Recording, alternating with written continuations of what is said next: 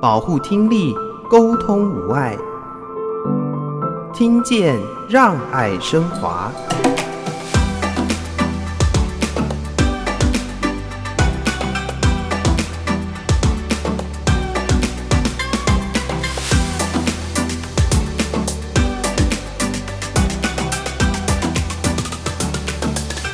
让长者对这件事情是重视的？我们希望能够邀请一些听损者的本人来去做一些生命故事的一些分享，或是家人去做一些现身的一些说法。我觉得好的故事其实是最能够引人醒思的，能够去触发我们内心的那些感动的。如何让需要的朋友感受到听觉照顾的重要性呢？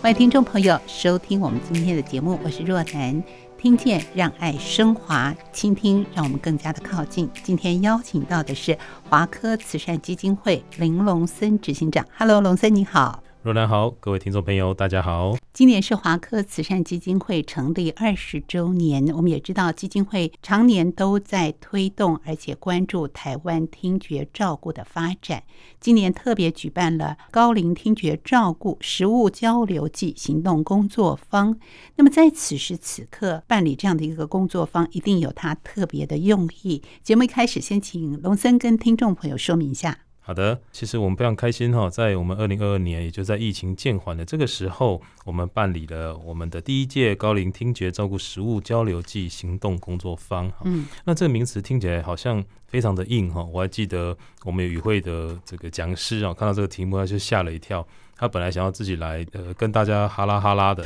后来发现不行，一定要找他们专业的伙伴来一起做分享哈，才不会觉得说他来这边只是来聊聊天哈，而没有提供一些实物哈。那我们为什么在这个今年的九月十九号来办理这样的一个工作坊哈？那主要也是因为刚刚第一个提到，因为疫情的关系，目前我们终于有机会可以办实体的这个聚会了。那我觉得很多的一些活动，或是很多的一些沟通，还是得透过面对面的方式，其实比较容易去传达这个最直接的一个情感。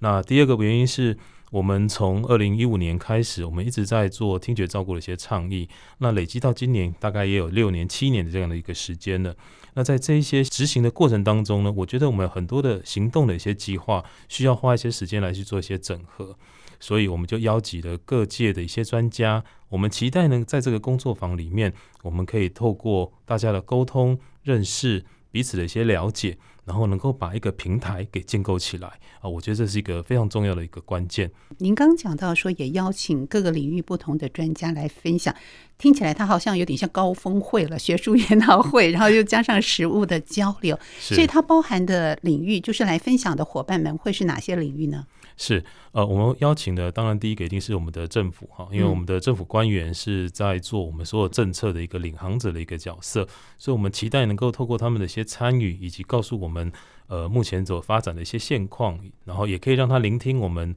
这个产业界的一些声音哈，在未来可以去做一些政策的一些拟定。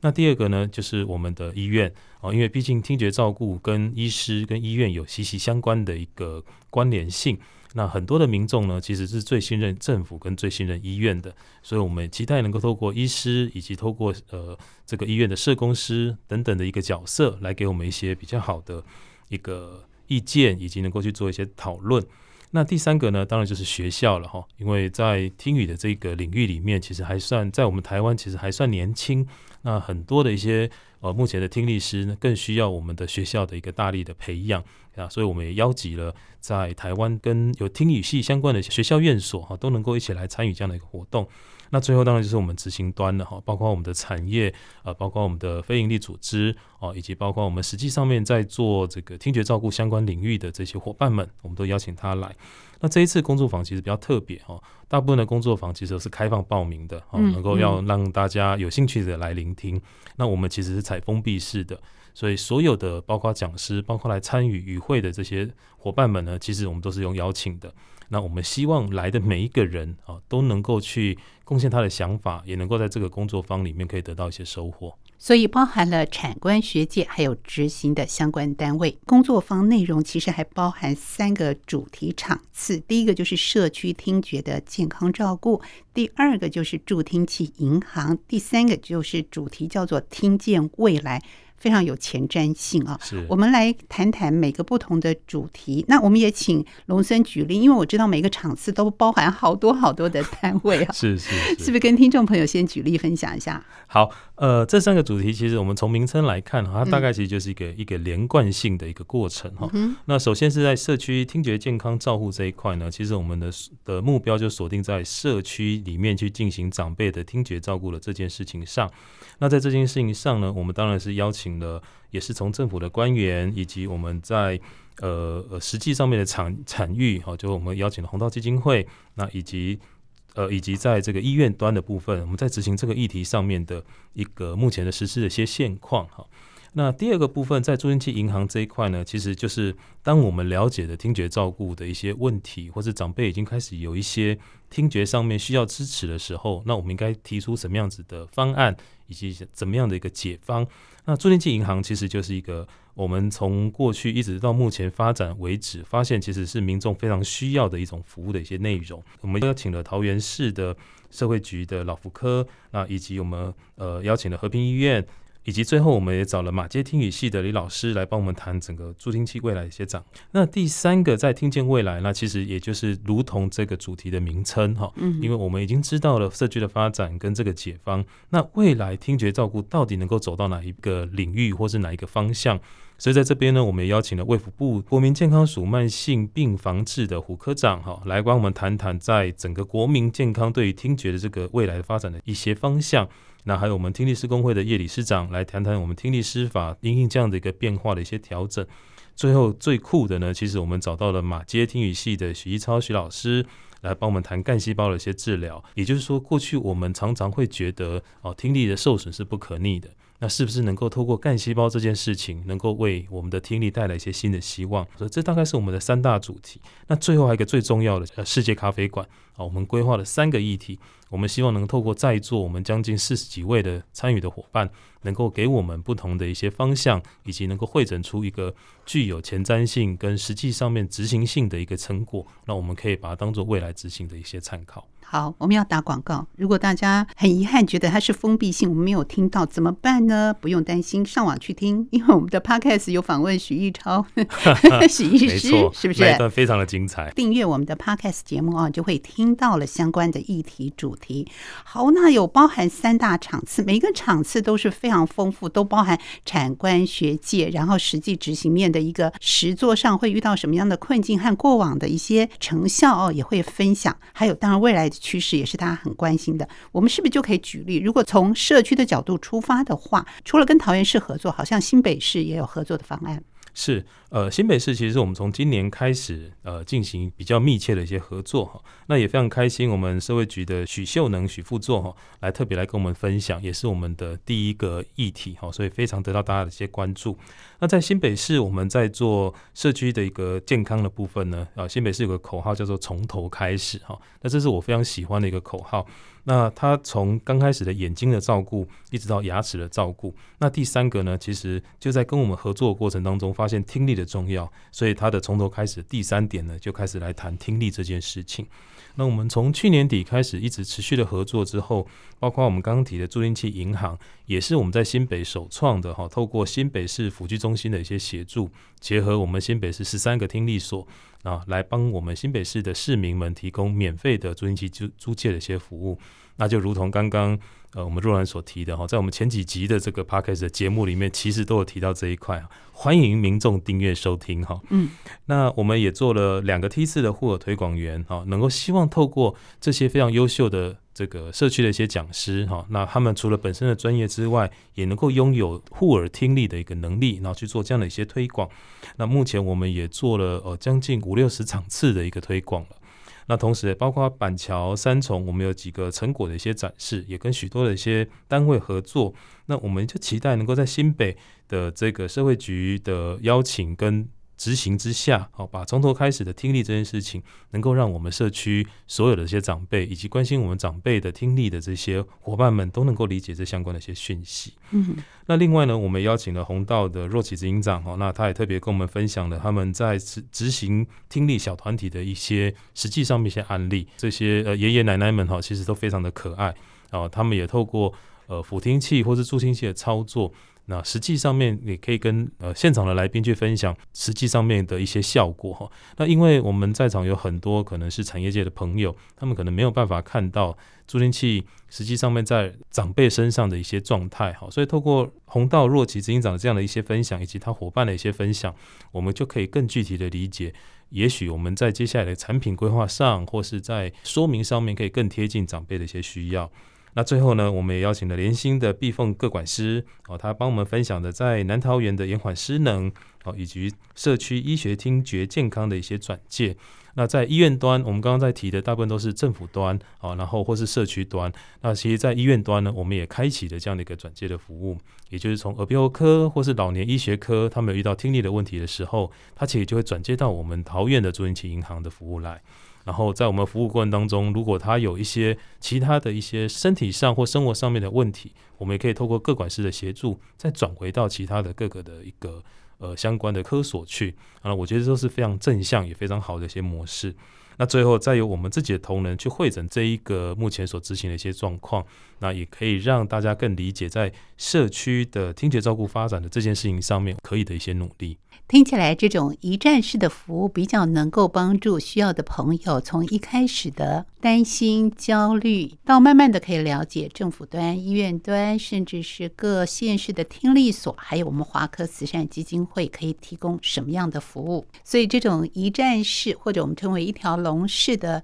服务流程和内容，在质量上来说，对于需要的朋友，是不是也能够有效的提升他们使用的意愿呢？是。我们从二零一五年开始来执行这个服务之后，我们从自己的努力一直看到 partner 一起共同的加入，然后开始慢慢的产官学界呃去关注这样的议题。那我们就发现，当我们做的是正确的事情的时候，其实所有的伙伴都一起来加入，这是我们觉得最开心的一件事。那我们也非常期许自己能够扮演这样的角色，也就是在对的事情上面，我们努力的去创造一个模式，或是能够去创造一个可行的一些方案，能够让大家来支持。所以，就像刚刚若兰所提的，呃，在这个过程里面，我们从一年一百场开始，然后一直到各个投呃各个伙伴一起投入之后，一年也已经远超过一百场。所以，这社区的长辈对这件事情的理解跟认识是毋庸置疑的。那透过让大家更认识这样的一个主题，所以我们也才能够去跨入我们的第二个主题，也就是去谈。那当长辈的听力确定已经不好了，那他又很想关心的时候，那怎么办？嗯、那我们就希望从刚刚所提的一条龙的方式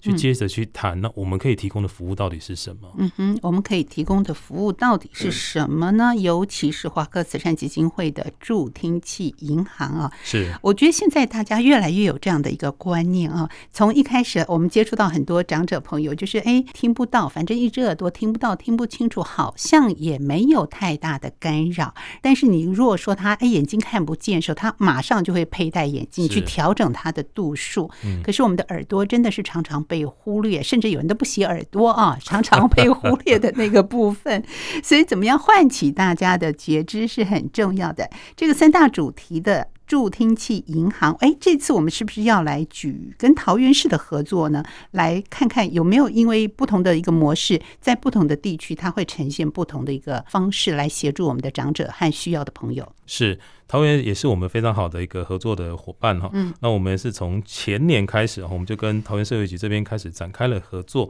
那这次也非常感谢老福科的施威良施科长哈，来跟我们分享我们跟桃园合作的一些细节。那其实桃园像刚刚在新北提的是从头开始哈，那桃园其实提的是据点五安哈，在据点里面也提供五个让我们长辈可以更安心的服务。那我们的听力呢，其实就是其中的一个叫安宁耳清的这样的一个服务。那桃园我们在一百一十年的三月呢，从八德开始进驻，我们提供了五大服务，就包括咨询、评估、借用、追踪跟转介这五大服务。这两年来哈，我们大概已经有服务了一千多个人，实际上面的使用我们助听器银行的服务的一个民众。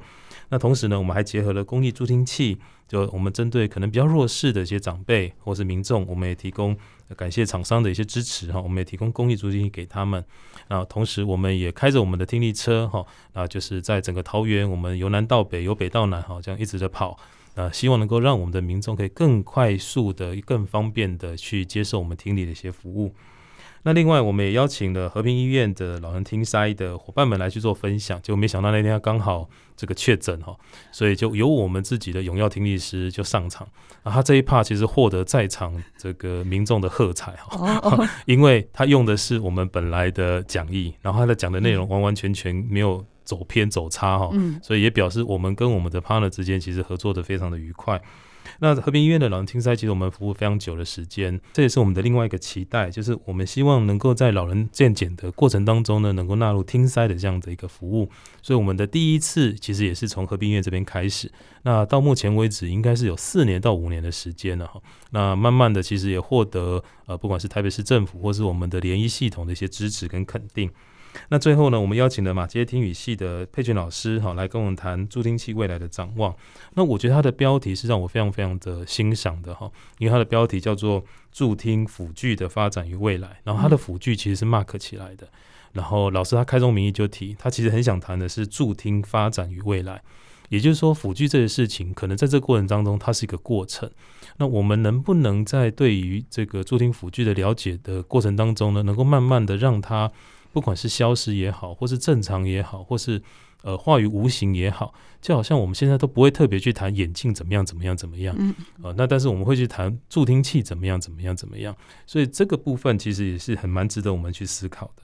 那最后在这一 part 呢，其实我们谈到一个非常重要的一个点哈，就是我们有找了资诚来帮我们做助听器银行的 SROI 哈，就是所谓的社会影响力的一个一个研究。那这个研究出来呢，其实我们发现。我们在做呃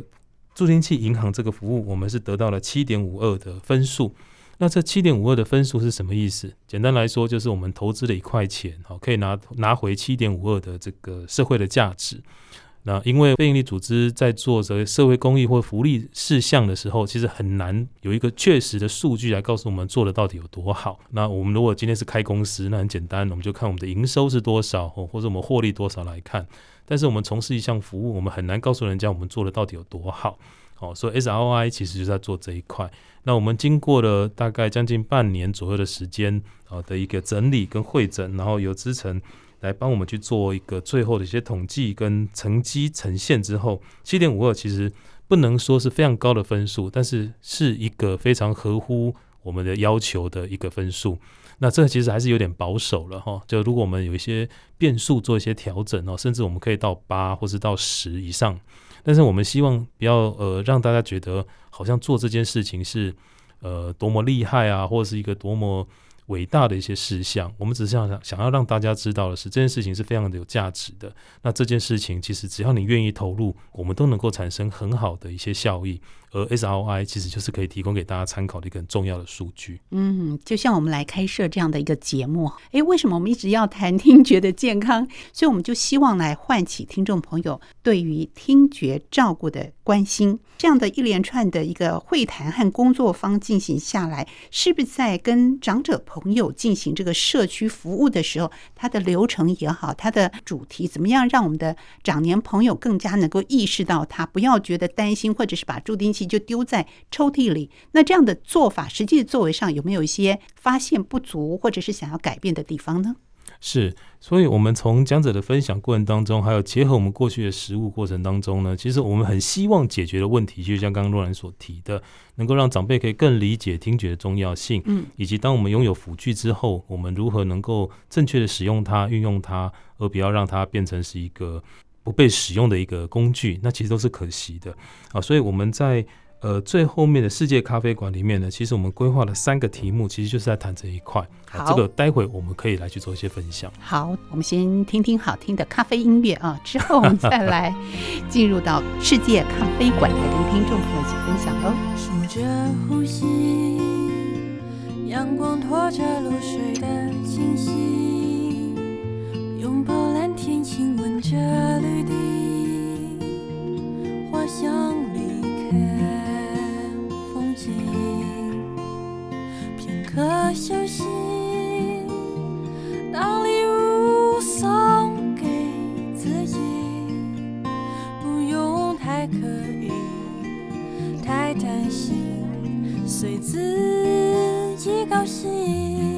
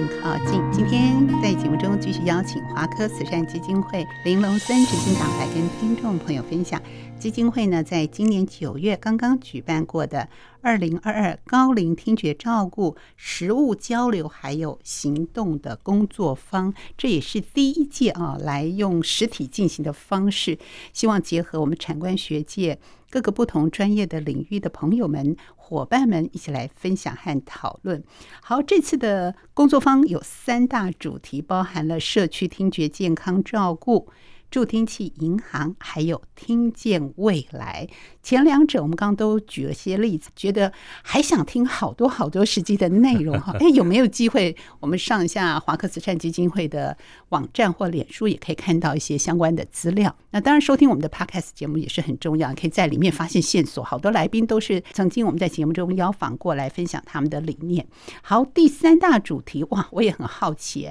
听见未来就充满了希望。未来到底要？怎么做呢？是，呃，其实刚刚若有提到，我们确实有很多的讲者哈，都来我们的听见让爱升华里面节目上过哈，还包括我们刚刚所提的佩群老师哈，他其实也曾经到我们电台来哈。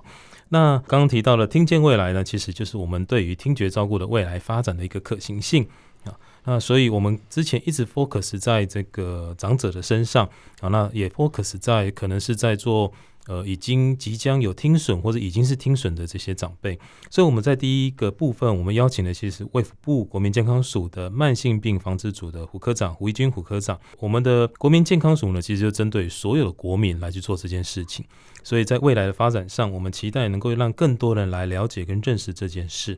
那科长呢，其实在过程当中也帮我们提到很几个很重要的一些重点啊，包括。呃，在我们目前 WHO 有提到，听塞已经是很重要的项目之一了。嗯，那在我们台湾国内呢，其实，在六十五岁以上呢，也开始进行所谓的弃音跟问卷的一些评估啊。那个弃音呢，其实我大家可以试试看哈，就是用弃音的方式念六一九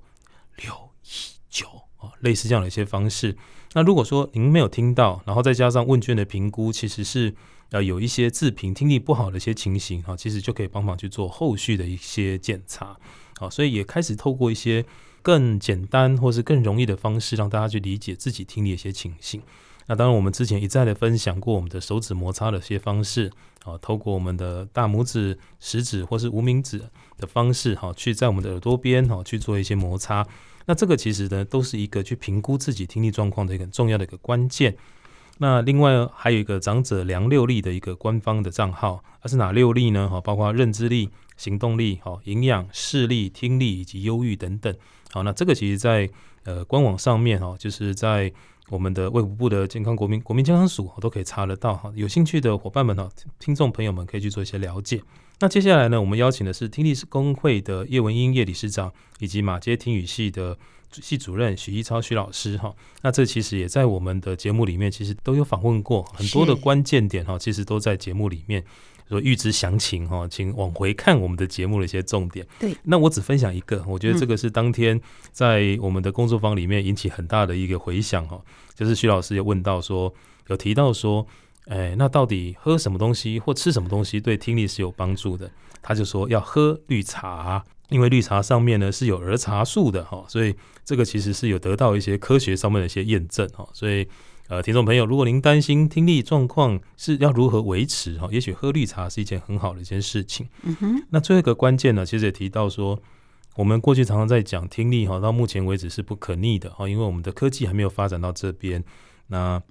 徐老师他其实有有提到哈，其实目前我们有一个叫呃间间质干细胞哈，它其实已经成功治疗动物的听力损失了也就是我们在做动物的这个实验的时候呢，已经开始有具体的一些成效。所以，我们未来慢慢，如果我们可以进入到人体实验，或者我们有些更好的一些发展的一些模式，或许真的在不久的将来，我们可以让我们的听力可以恢复，可以有持续听到美好的声音，甚至我们听损的朋友也能够因为这样而恢复，或是得到一些正常的一个听力。我相信这是一个非常美好的一个未来。是哇，知道有这样的一个研究的成果啊，充满了期待。可是我们其实一般的人平常也可以做一些保护听力的事情哦。比方说，我制作主持这个节目之后呢，我才知道什么是六六六原则，什么是 六六麦噪。对，哦，就是音量不要开到满分哦，开到六分听得到就好。然后呢？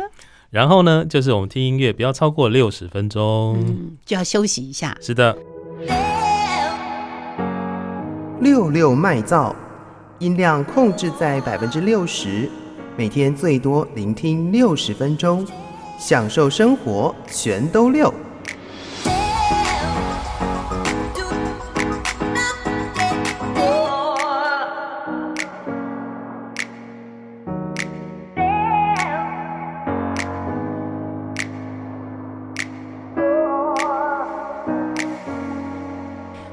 师来说，我还跟他沟通这个观点。他说他会举例，我们身处噪音中哦，会让我们的音量提高，造成我们耳力的伤害。我说，那你一定要去哪里采访？就是美容院，因为我们女生一去那边剪烫染的时候，就要超过三个小时。可是美容院的那个歌声音量就是好大声，嗯嗯，我就觉得那三个小时是酷刑，真的真的。所以我现在都剪那个百元的理发，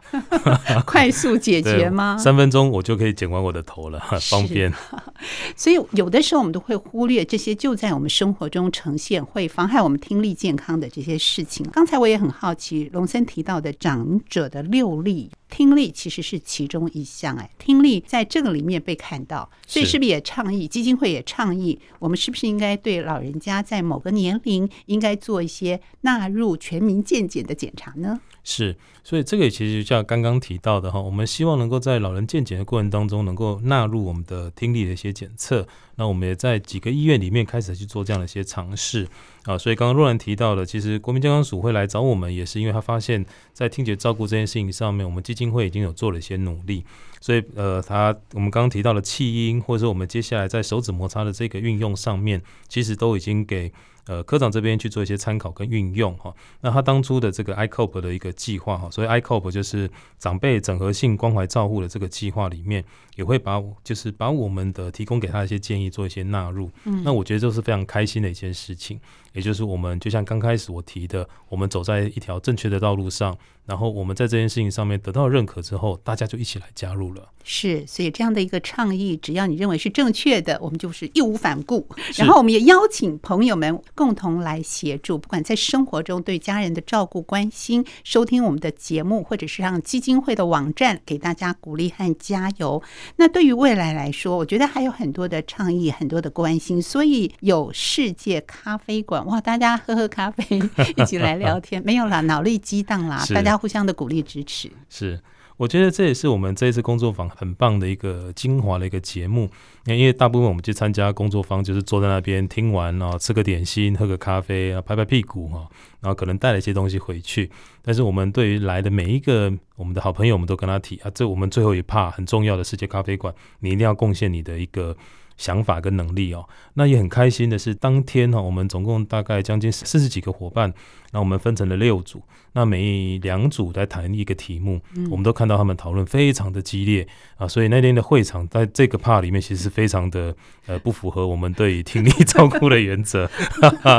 很热情，对，然后每个人头都靠得很近哦，因为因为要听清楚别人在讲什么啊，那每组每组之间，我那个画面到我现在印象还非常的深刻，这样就是疫情以来再也没有保。持视角距离，就在这边看到了。因为想要仔细听对方说什么。是是是。嗯、那当然，那天我们还是有戴口罩了。对对，这一定要赶快先强调一下哈。嗯、OK，那我们那天一起谈了三个主题哈。那第一个主题是如何提升长者听觉辅具的接受度，就是如何能够让我们长者可以更愿意接受这个辅具。那第二个呢，就是那长者听觉照顾的人才的培育跟扩散的问题啊，这很重要。就是当这个议题是很重要，但是如果我们没有人去做这件事情的话，那再重要，我们也得花很长的时间。那最后一个呢，就是如何去提升长者对于听觉健康的重视。那这其实都是息息相关的，在这个三个议题的部分。那首先在第一个议题哈，如何提升长者的听觉辅具的接受度？那我们在与会的结论里面提到一个哈，就是导入国外 OTC 的做法哈。那所谓的 OTC 呢，它是一个不需处方签哈，那不用听力检测的一个辅具。那目前辅具会这么贵呢？其实因为它是属于医疗器材，所以它必须在特定的场域，然后做一些特定的一些程序才能够拥有的。那也因为这么多的一些特定，所以在价格上或者在取得上就没有那么的一些容易。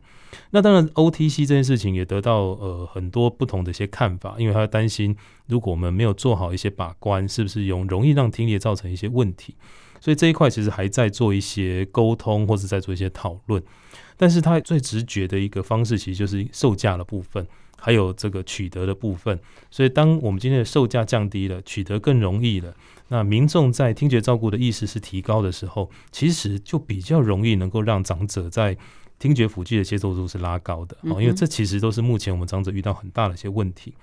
那另外一个也提到了，就是资源的一些投入哈，让费用去降低的问题。那现在我们其实还蛮流行订阅制的哦，不管是软体也好，或不管是汽车，那甚至现在的 iPhone 手机都来做订阅制了。所以我们的。呃，这个辅具部分能不能用订阅制的方式，或是以租代买这样的一些方式，嗯，能够让民众或者让我们长辈呃在接受的第一个时间是比较容易的。那同时也有一个比较合理的一个计算的过程，也可能会让大家都得利。好，因为我觉得只有唯有所有人都得利的状况之下，这件事情才是可成的。好，所以包括长辈、包括厂商、哈，包括这个服务的一些人员，哈，都在这件事这件事情上面要能够得到这样子的一个协助。那第三个其实有提到一个重点，就是是不是能够透过一些音律健康操的方式来做？我们在科学实证其实有提到，透过一些特殊频率的一些声音呐，哦，它其实是可以降低失智症风险的。呃，当天在提的时候，会让与会的成员都是眼睛一亮的。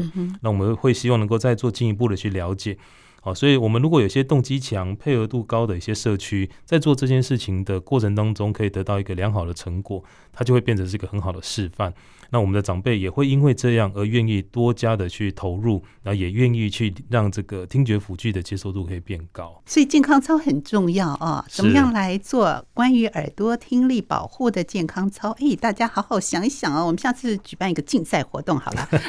大家一起来共同参与。刚刚若男提到这个，也顺便打个广告啊，就是我们在新北其实开始研发了一套耳朵健康操，嗯，那我们预计应该会在十一月中下旬的时候，我们会在新北的记者会里面去 announce 这件事，好，就提前让大家知道一下这个好消息。好，所以到时候真的要来制作一集。怎么样做耳朵的健康操？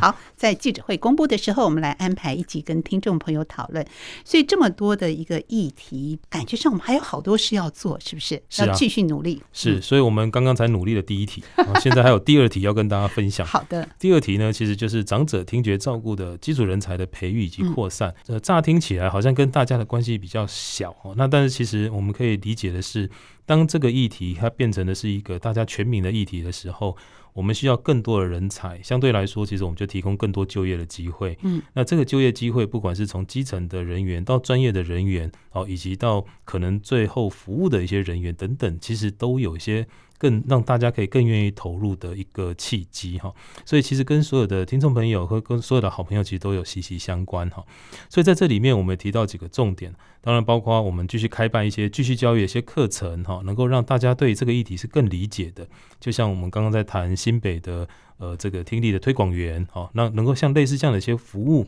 能够让大家可以更有更多跟听觉照顾相关的一个能力。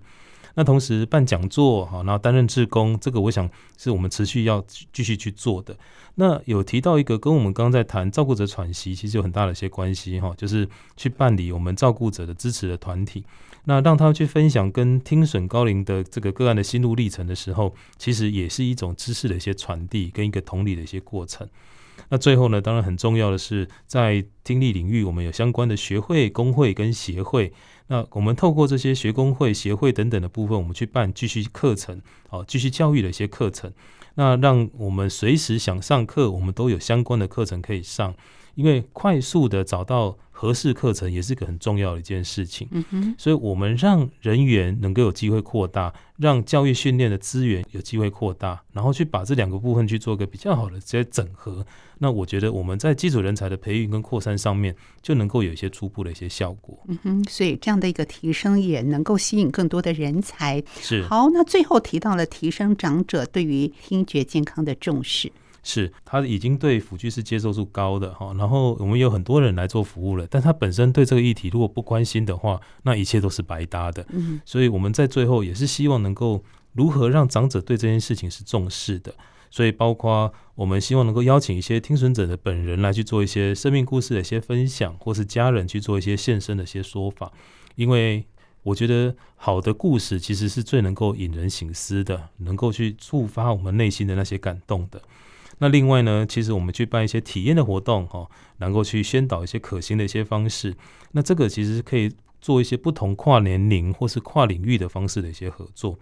那最重要的，我觉得还是要能够透过不同的媒体的方式去做宣导。比如说像我们这么好的节目，哦，听见让爱升华，我们可以有更多人去理解它。或者是我们现在常用的年轻人常用的一些，包括抖音啊等等的一些工具。嗯、那长辈呢，可能还是习惯看报纸或者看电视。我们得去理理解我们的 TA 在哪里，那我们就找到对的一个个媒体管道，能够去让他们去理解现在的一些生活的一些样貌。那还包括我们现在有很多的剧团，有很多的这个电视的一个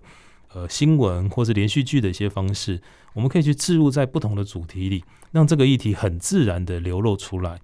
有的时候，我觉得太过于刻意，其实反而效果会不好。嗯，所以是不是能够很自然在不同的场域，或是不同的节目，或是不同的一些方式，那把这个主题都做露出？我觉得能够让长者在不知不觉当中就了解这件事情的重要性。好，不管是从世界咖啡馆大家共同讨论的相关议题，或者是从我们这次的工作坊三大主题场次里面所讨论到社区听觉的健康照顾、助听器银行以及听见的未来等等，无非都是回应这个社会的变迁的需求。同时，我们也很感动基金会与时俱进的具体行动和发展，也期待听众朋友更。更加的认识了解，今天节目就进行到这，感谢龙森的分享，谢谢您，谢谢。是我们要谢谢听众朋友的收听，也欢迎您上网订阅我们的 Podcast 节目，听见让爱升华。我是若楠，节目就进行到这，祝您健康快乐，下周见，拜拜。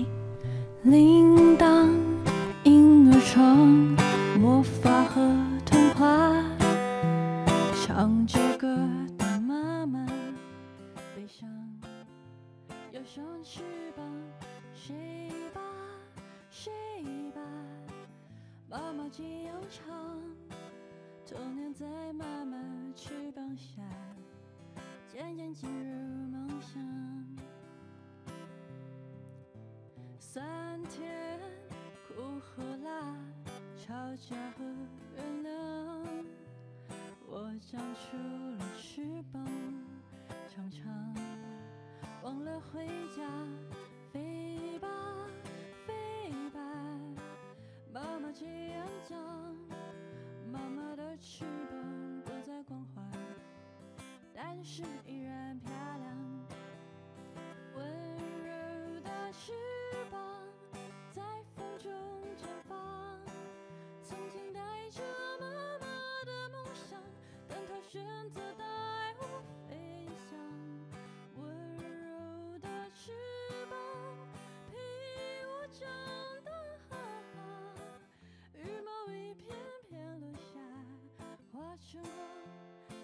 在我前方照亮，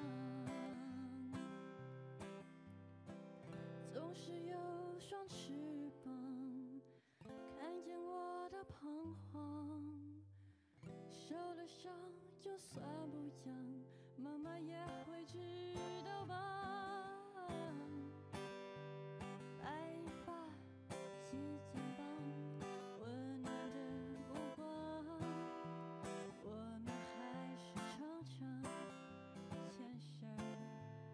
伤心。